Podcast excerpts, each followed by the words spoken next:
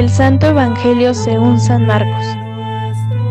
En aquel tiempo, Jesús salió de Genezaret y se fue a la región donde se encuentra Tiro.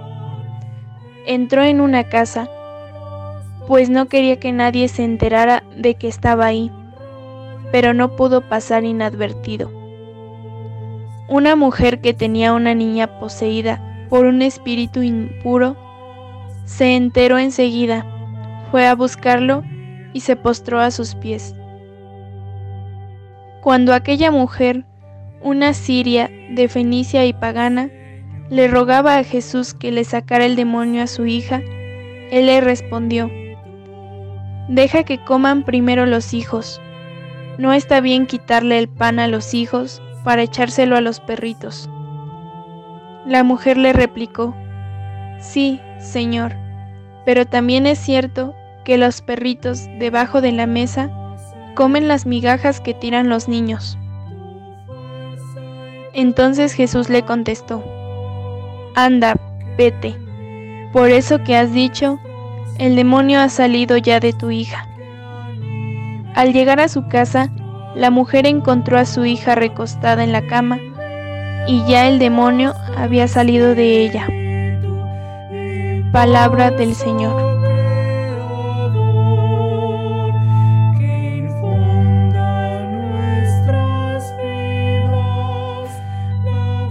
Buenos días, queridos hermanos. Acabamos de escuchar el pasaje del Evangelio de San Marcos, en el capítulo 7, versos del 24 al 30, que nos refiere el encuentro de Jesús con una mujer pagana, una mujer de, de Siria. Vemos cómo Jesús atiende a una mujer extranjera, de otra raza, de otra religión, lo cual estaba prohibido por la ley, eh, la ley religiosa de aquella época. Inicialmente Jesús no quería atenderla, pero la mujer insistió y consiguió lo que quería, que era la curación de su hija. Es una madre desesperada y una madre que frente a la salud de su hijo o de su hija no sabe qué hacer, pues se preocupa y hace hasta lo que a veces ni siquiera tiene permitido hacer. Jesús le explica que ha venido primero para las ovejas de la casa de Israel pero se lo explica de un, un lenguaje duro y le dice, deja primero que se sacien los hijos, porque no está bien tomar el pan de los hijos para echárselo a los perros. Esta mujer que ciertamente no había ido a la universidad sabía cómo responder. Y esta mujer no tuvo vergüenza por su fe. Jesús le hizo el milagro ella se había expuesto al riesgo de hacer el ridículo, pero ha insistido y del paganismo y de la idolatría ha encontrado la salud para su hija y para ella ha encontrado al Dios viviente. Este es el camino de una persona de buena voluntad que busca a Dios y lo encuentra. ¿Cuánta gente hace este camino y el Señor la espera? pero es el mismo Espíritu Santo que le lleva adelante para hacer este camino. Cada día en la iglesia del Señor hay personas que hacen este camino silenciosamente para encontrar al Señor porque se dejan llevar adelante por el Espíritu Santo.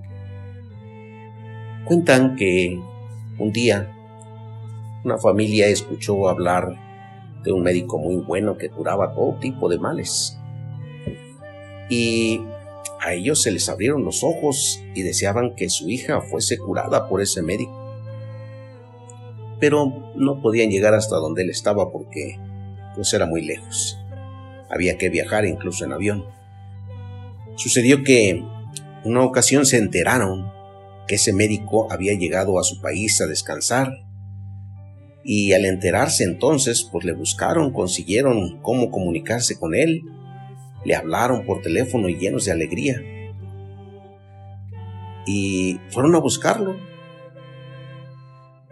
La señora le suplicaba que atendiera a su hija porque sabía que él podía curar. Y así ya pues dejarían de sufrir tanto su hija como ellos.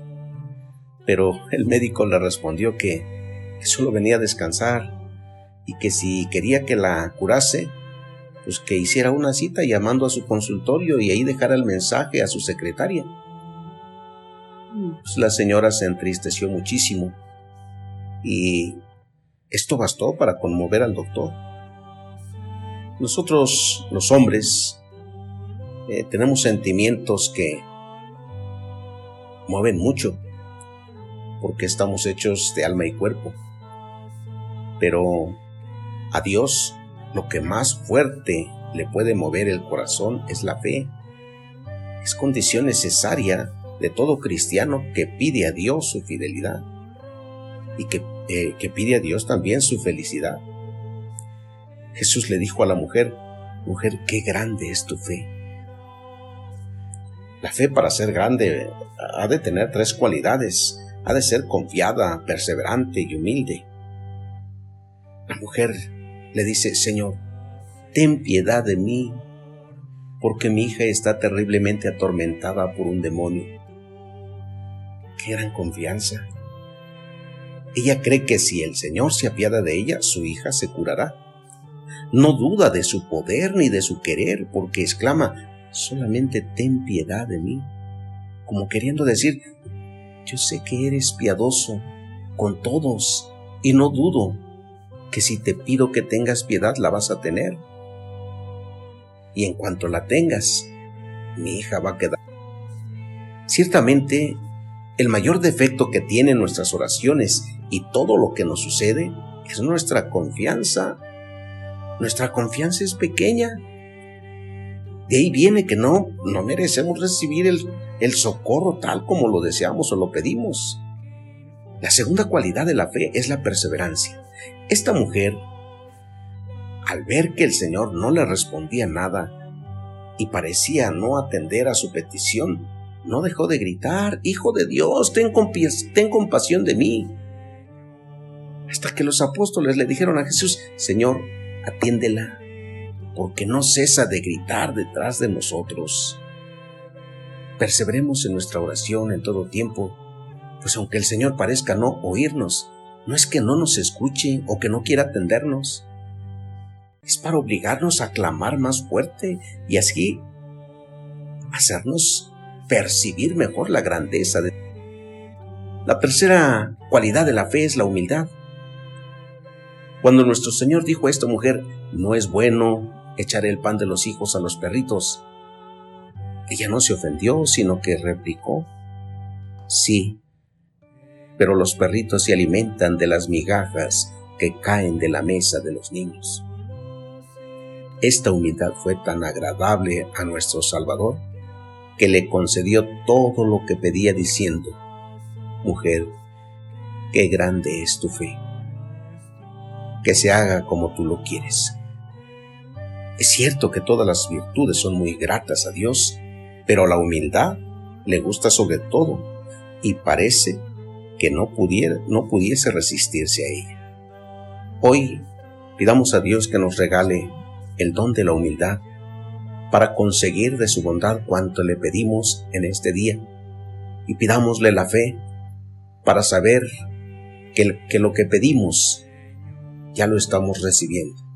Si pues, queridos hermanos, que el Señor escuche nuestra oración. Que pasen un buen día a todos.